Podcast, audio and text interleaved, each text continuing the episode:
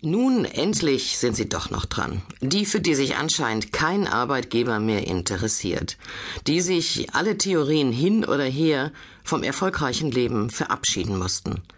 Zwei, die gemeinhin als Verlierer gelten, erzählen von einer Aneinanderreihung von Missgeschicken, von viel Ungemach mit Behörden und Partnern.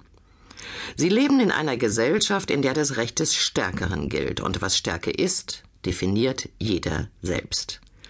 Die Leute bescheißen nur, wenn's gut läuft. Das sagt er, der ehemalige Millionär, der alles verloren hat und seine Pleite heute als das Beste empfindet, was ihm passieren konnte.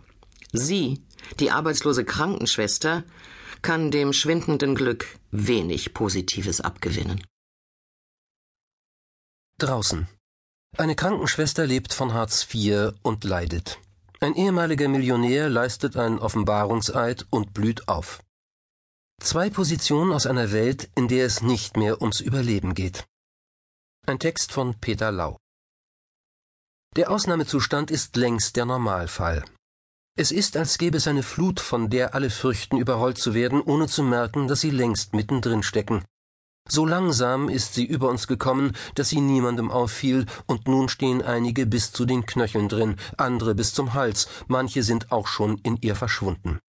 Und damit meine ich nicht die Bombenanschläge, die in diesen Tagen der Unordnung wieder ein Gesicht geben, oder die Neonazis hier im Osten, oder die Züge, die in Dresden an diesem Mittag mal wieder nicht fahren. Das sind nur Schaumkronen auf der Flut.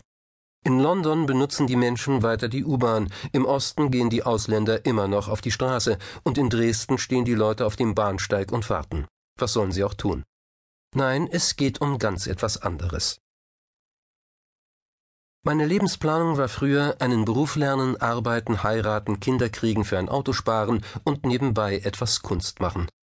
Das sagt die 1966 in Leipzig geborene Christiane Otto, die 1986 eine Lehre als Krankenschwester beendete und ab 1988 ihr Abitur machte, um später Kunst zu studieren. Dann kam die Wende und ein Mann, mit dem sie zwei Kinder bekam. Aus VEBs wurden privatwirtschaftliche Betriebe und aus dem deutschen Osten ein hilfsbedürftiges Land, aber noch lief ihr Leben gut. Wir haben wirklich gedacht, es wird alles besser. Otto ging als Gasthörerin zur Kunsthochschule und begann ein Pädagogikstudium. Dann kam ein zweiter Mann und mit ihm ein weiteres Kind. Einige Zeit arbeitete sie als Krankenschwester. 2001 kam das vierte Kind, dann kehrte ihr zweiter Mann zurück in sein Heimatland, nach Mosambik. Heute lebt Christiane Otto mit ihren vier Kindern in einem leicht abgerockten Altbau in Radebeul, einem idyllischen